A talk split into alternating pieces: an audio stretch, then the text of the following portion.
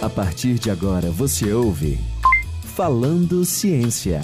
Produção: professores Raimundo Nogueira, Saulo Reis, Fabiana Cunha e Aline Abreu. Realização: Centro de Ciências da Universidade Federal do Ceará, Campus de Russas e Rádio Universitária FM.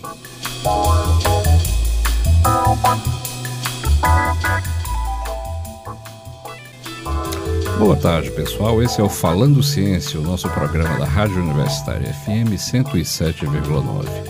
Apresentando este programa, aqui estou eu, o professor Raimundo Nogueira, do Departamento de Física, e os nossos colegas do Departamento de Química, a professora Pabliana. Tudo bem, Pabliana? Como é que Tudo vai? bem, Raimundo. Boa tarde aos nossos ouvintes. Também do nosso Departamento de Física, o nosso querido Saulo Reis. Diga lá, Saulo, tudo jóia? Tudo bom, Raimundo? Boa tarde.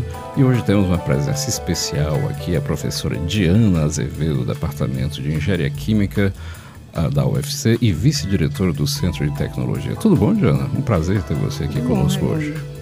Prazer estar aqui. Ok, e o tema de, De hoje, é, já foi nosso entrevistado. E o tema de hoje, pessoal, é muito interessante. Cristais para a saúde, o que será isso, hein? Vamos falar. Então, para falar sobre esse assunto, nós trouxemos o nosso colega do Departamento de Física, o professor Alejandro Pedro Ayala.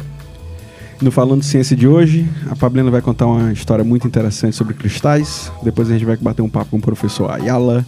E depois a gente vai conversar um pouquinho aí sobre como você coloca substâncias e coisas dentro do organismo humano com a pérola que o Raimundo resgatou aí do cinema. Ah, qualquer pergunta, comentário e sugestão, por favor, envie e-mail para falandociência.gmail.com. Era uma vez na ciência.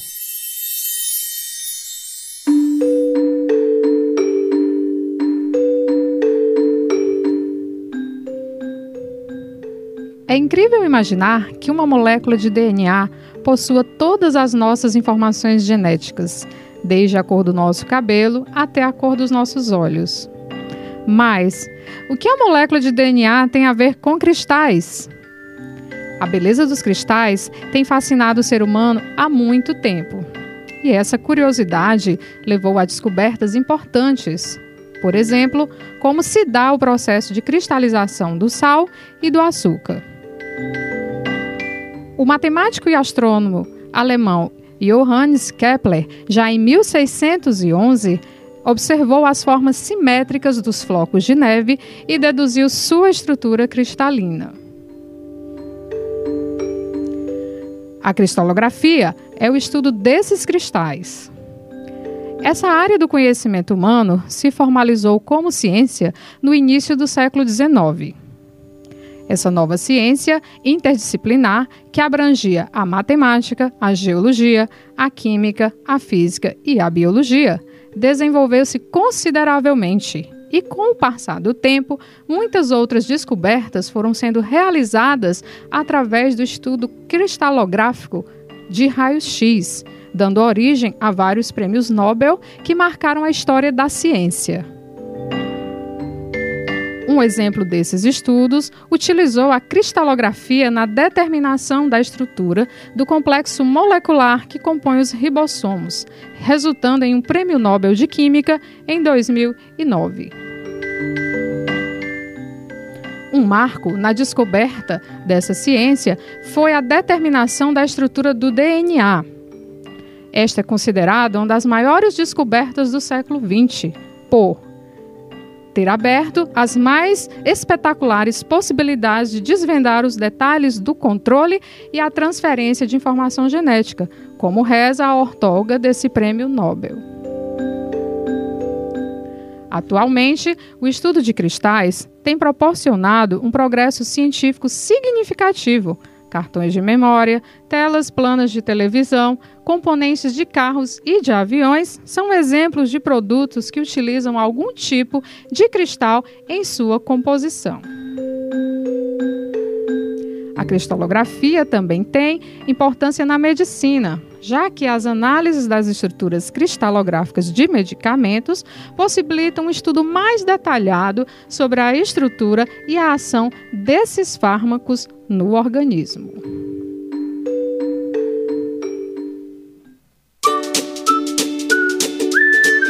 Fazendo Ciência.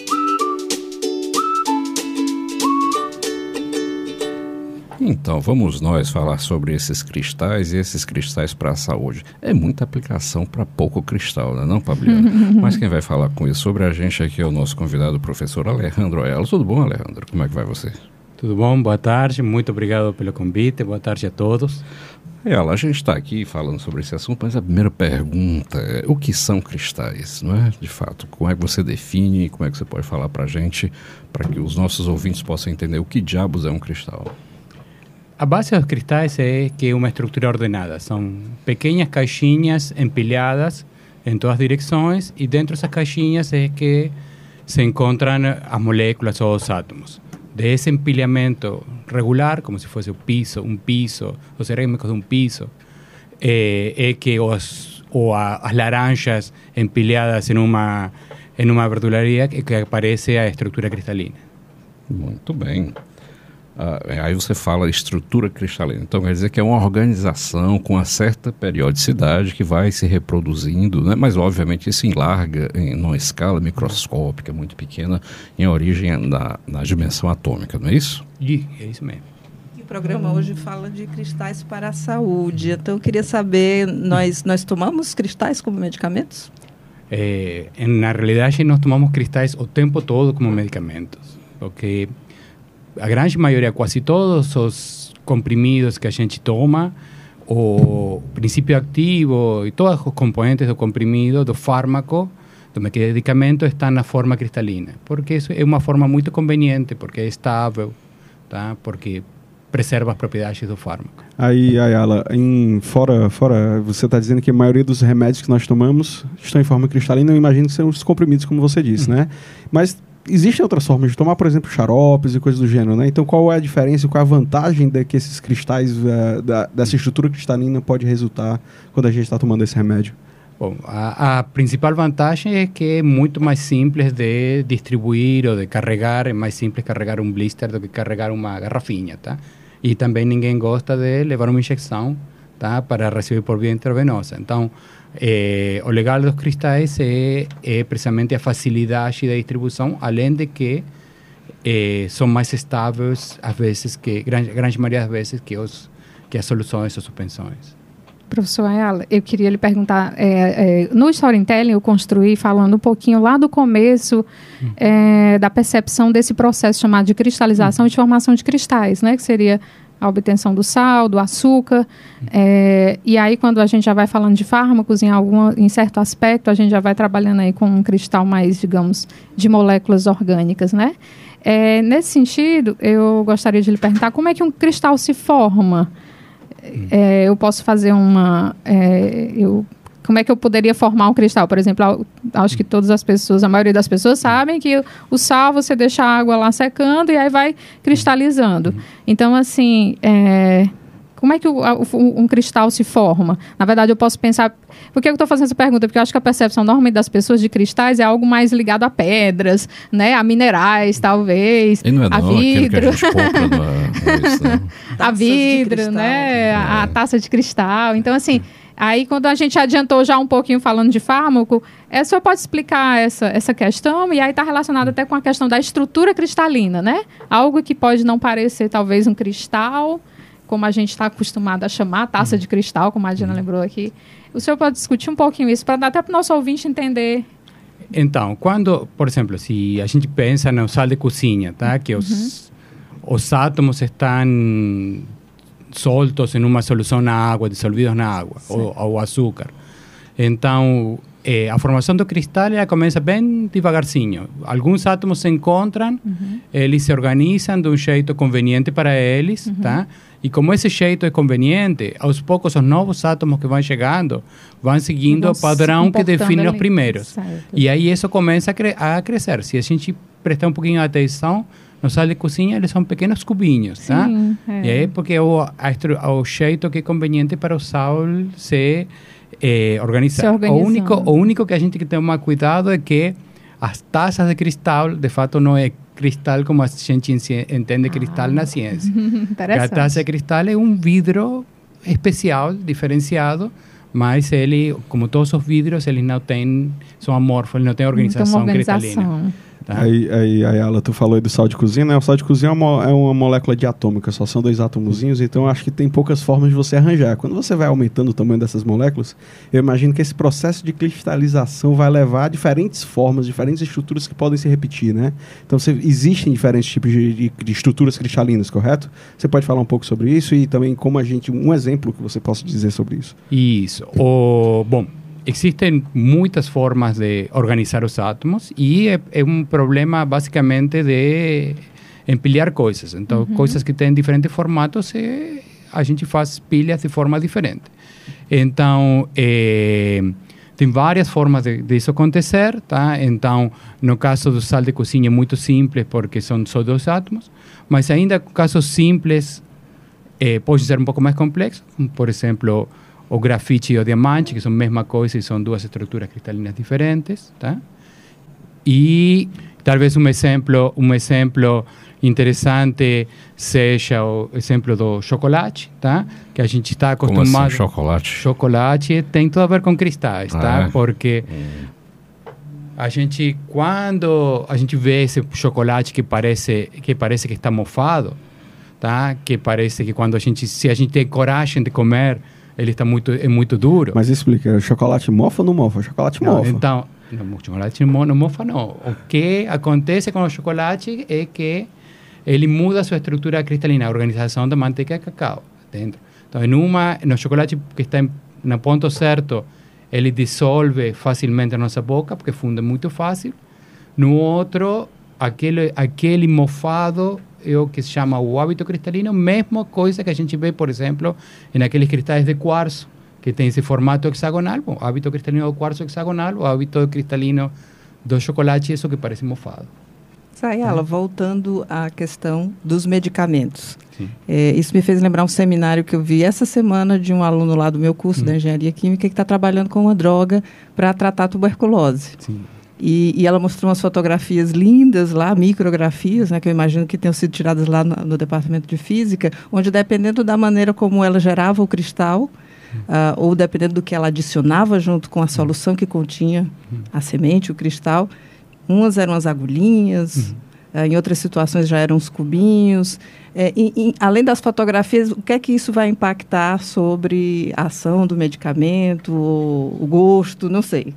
O, o hábito cristalino é uma consequência de como esse empacotamento e isso que leva, por o que chamou a atenção sobre os cristais lá, eh, especialmente no caso dos minerais.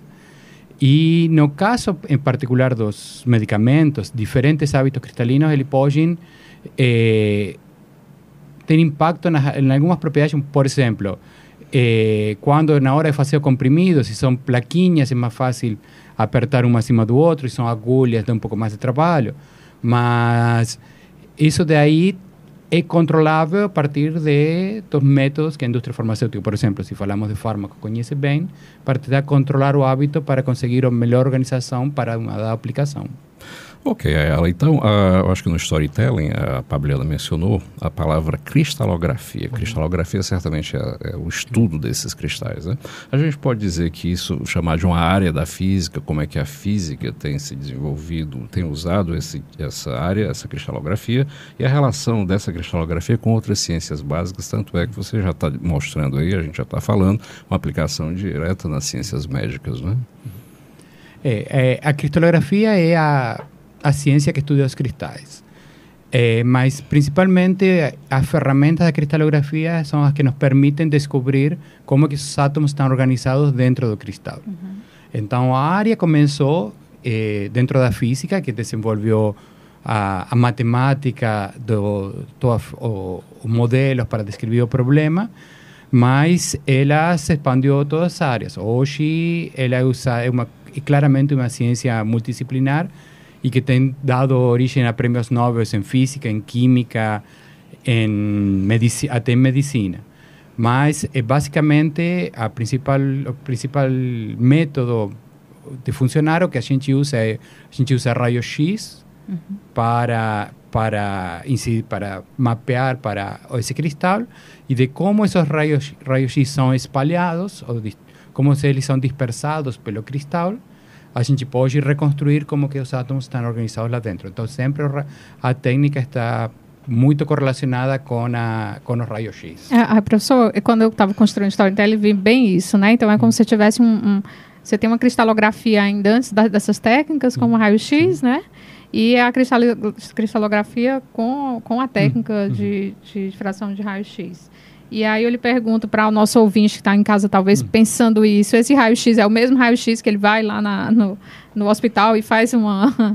É, É. é a mesma. Eu digo assim, o princípio é o mesmo. É é é a- qua- quase mesma, quase mesma coisa. Tá? Certo. A fonte do raio-x é exatamente a mesma que a gente usa para fazer uma placa, só que eh, de todos os raios-x que são produzidos nesse processo, alguns em particular são os que a gente usa para a cristalografia, mas basicamente um equipamento raio-x tem o mesmo sistema do que se usa para fazer uma placa, uma placa radiográfica. É importante dizer para os nossos ouvintes também que essa, quem estuda, quem trabalha com ciência dos materiais, uma série de outras ah, partes da física, né, que usa de fato o, o, o cristal, né, precisa crescer o cristal, né? E pelo que a gente sabe, crescer o cristal é uma arte, não é isso, professor? É uma Tem arte algumas que pessoas dá que são- origem a várias anedotas no departamento de é, física. exatamente. Tem algumas pessoas que são extremamente habilidosas, tem outras que têm uma mão ruim, não conseguem fazer o cristal crescer de forma nenhuma. Os ouvintes querem saber, professor. Diga uma receita aí para crescer um bom cristal. Um cristal É. puro, um cristal limpo, sem impurezas. É, bom, acho que ah, o, cristal, o cristal que a gente pode crescer em casa, a receita é paciência. Tá? Então, o que a gente tem que fazer é dissolve, por exemplo, sal em, a, em água, por exemplo, ou eh, tem uns cristalzinhos azul, um composto azul que pode comprar facilmente, que é o sulfato de cobre. Dissolve na água e deixa com muita paciência tá? a água evaporar devagarzinho. E os cristais vão aparecer sozinhos. Mas a pergunta que não quer calar. O cristal, quanto maior, melhor? Para que, que ele seria melhor ou pior? Bom, se a gente fala de um diamante, quanto maior, melhor, tá? tá? Se, se a É, mas gente também ninguém cresce um cristal de diamante em casa, A né? natureza A natureza faz isso com muito... isso. é, Tá? É preciso bastante pressão, né? O Raimundo não, né, sempre diz que eu, que eu falo aí da minha infância, mas o primeiro experimento que eu fiz foi dissolver sal em água e Ah, para secar. Eu pensei que tinha sido engolir um, um diamante ou um cristal. Não, né? Ok. E formar e observar o crescimento dos cristais lá. Mas você mencionou esse sulfato de cobre. A ação dele, então, é fazer uma agregação maior, uma atração para a formação do... Não, não, simplesmente os átomos de sulfato, ou seja, os componentes de sulfato de cobre, depois de dissolvidos, quando eles comecem, a água começa a evaporar, eles começam, se a gente deixar isso fazer o seu processo acontecer devagar, eles começam a se organizar devagarzinho e ele vai crescer, e é possível crescer cristais bem grandes, tá? É Ah, um- ok. Depois dessa dica, professor, vamos voltar para o nosso tema aqui. E a saúde, né? Então, qual a importância da estrutura cristalina de, um, de um, ah, uma molécula dessa na ação farmacológica, na ação de um remédio, de uma droga que a pessoa precisa usar? Certo. Então, então eh, como a gente falou, a quase todos os medicamentos que a gente consome, eles estão basicamente em um formato cristalino. Ainda que a gente não veja os cristais, o cristal está lá dentro. Eh, então, esse, da forma que ele se organiza, ele vai ter impacto em propriedades como, por exemplo, que tão fácil o comprimido vai se dissolver no estômago. Se ele não se dissolver, então o co- comprimido não vai funcionar.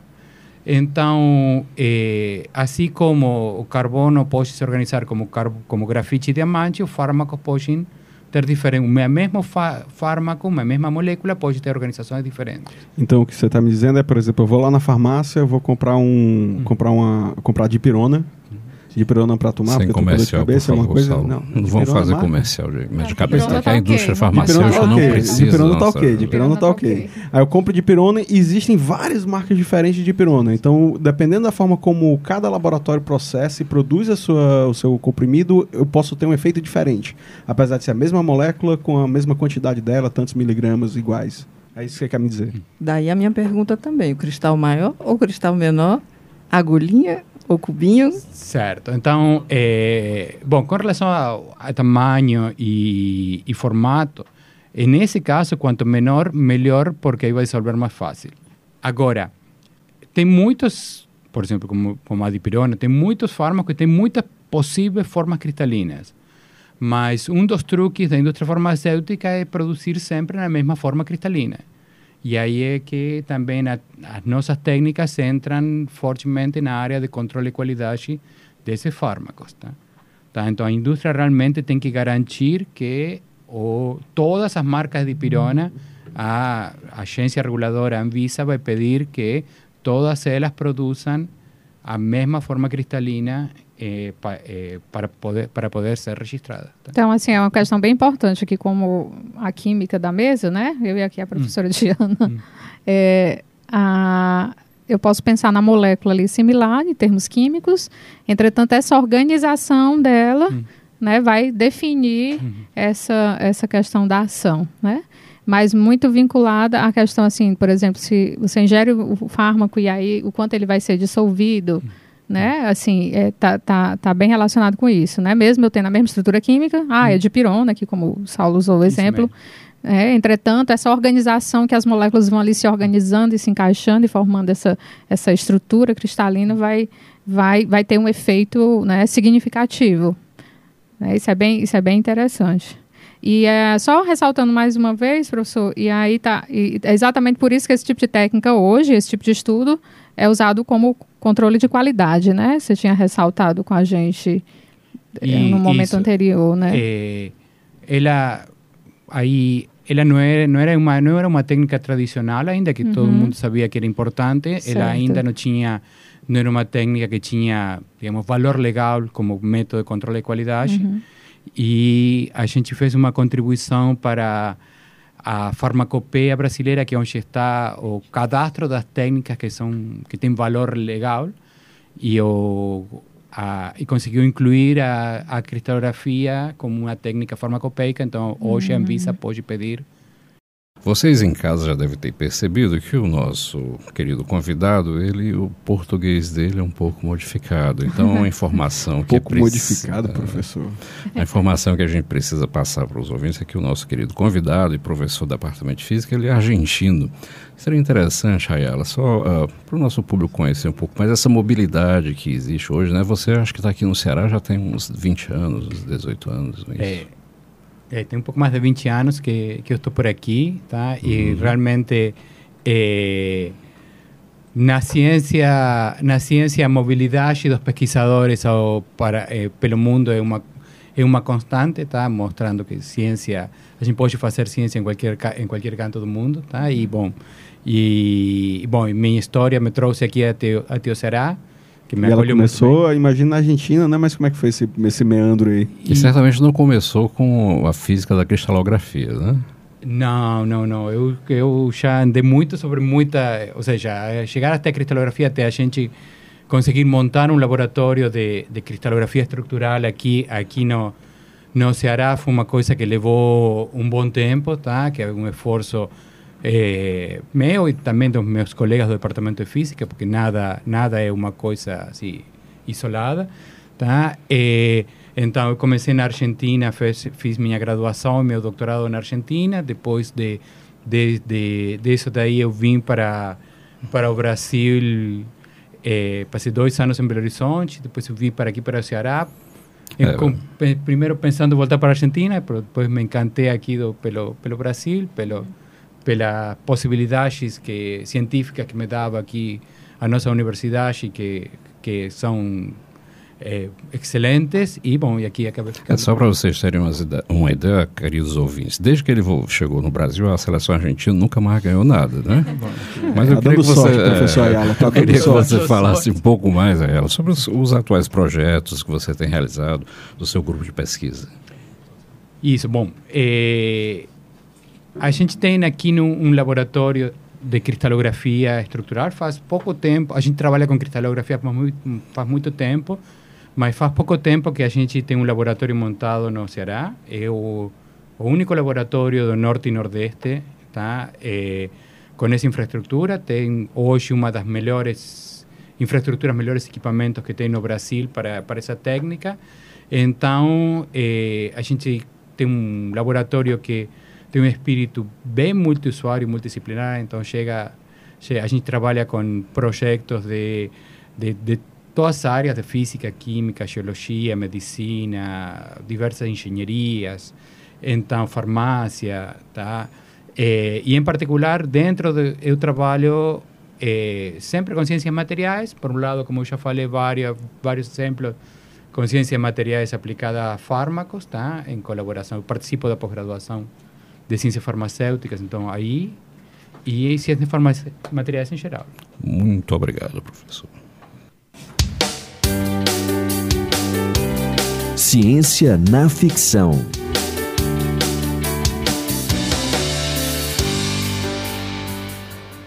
Professor Ayala, a Diana falou mais cedo que só super-homem era capaz de fazer diamante né, com as próprias mãos. Aí tem uma, tem uma. Toda a tecnologia de Krypton é baseada em cristais, né? Eu consigo construir uma fortaleza da solidão daquele tamanho. É, é, de fato, de fato vou falar que já existe, tá? Se, se vocês procurarem a caverna dos cristais gigantes, tá? Que é uma caverna que existe em México, que foi descoberta há uns anos, é exatamente a cara da fortaleza da solidão do, do, do super-homem. Sensacional. É, um, uma lembrança interessante de um filme dos anos 60, né? Nós, Ayala, eu e você, que a gente é um pouco mais, não pela idade, mas com o nosso conhecimento do, da ficção científica, tem um filme muito interessante chamado Viagem Fantástica. Você conhece esse aí, né? É, um clássico. É um clássico, onde as pessoas são miniaturizadas, colocadas numa cápsula e goela abaixo, né? Dentro do organismo eles são injetados, humano, né? É. Eles são colocados por injeção mesmo, a galera mini miniaturiza. Eles são miniaturizados e injetados no corpo. Através de, através de injeções, né? Então é bem, bem interessante. Mas é um filme interessante que mostra essa ideia né, já futurista né, de como a gente vai colocar uh, esses transportadores de, de, fármacos. Basicamente é o que a gente estuda muito hoje lá no, na, no, nosso centro de ciências, no departamento de física, bioquímica.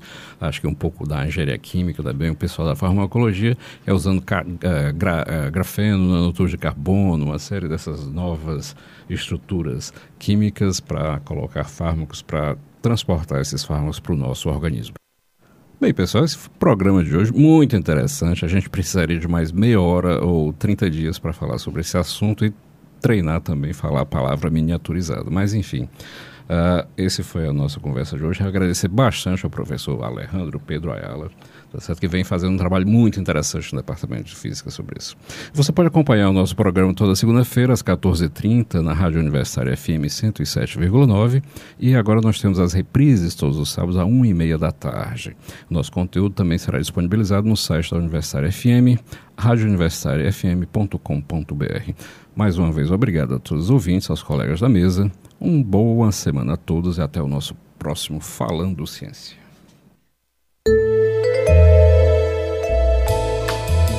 Você ouviu? Falando Ciência. Produção: professores Raimundo Nogueira, Saulo Reis, Pabliana Cunha e Aline Abreu. Realização: Centro de Ciências da Universidade Federal do Ceará, Campus de Russas e Rádio Universitária FM.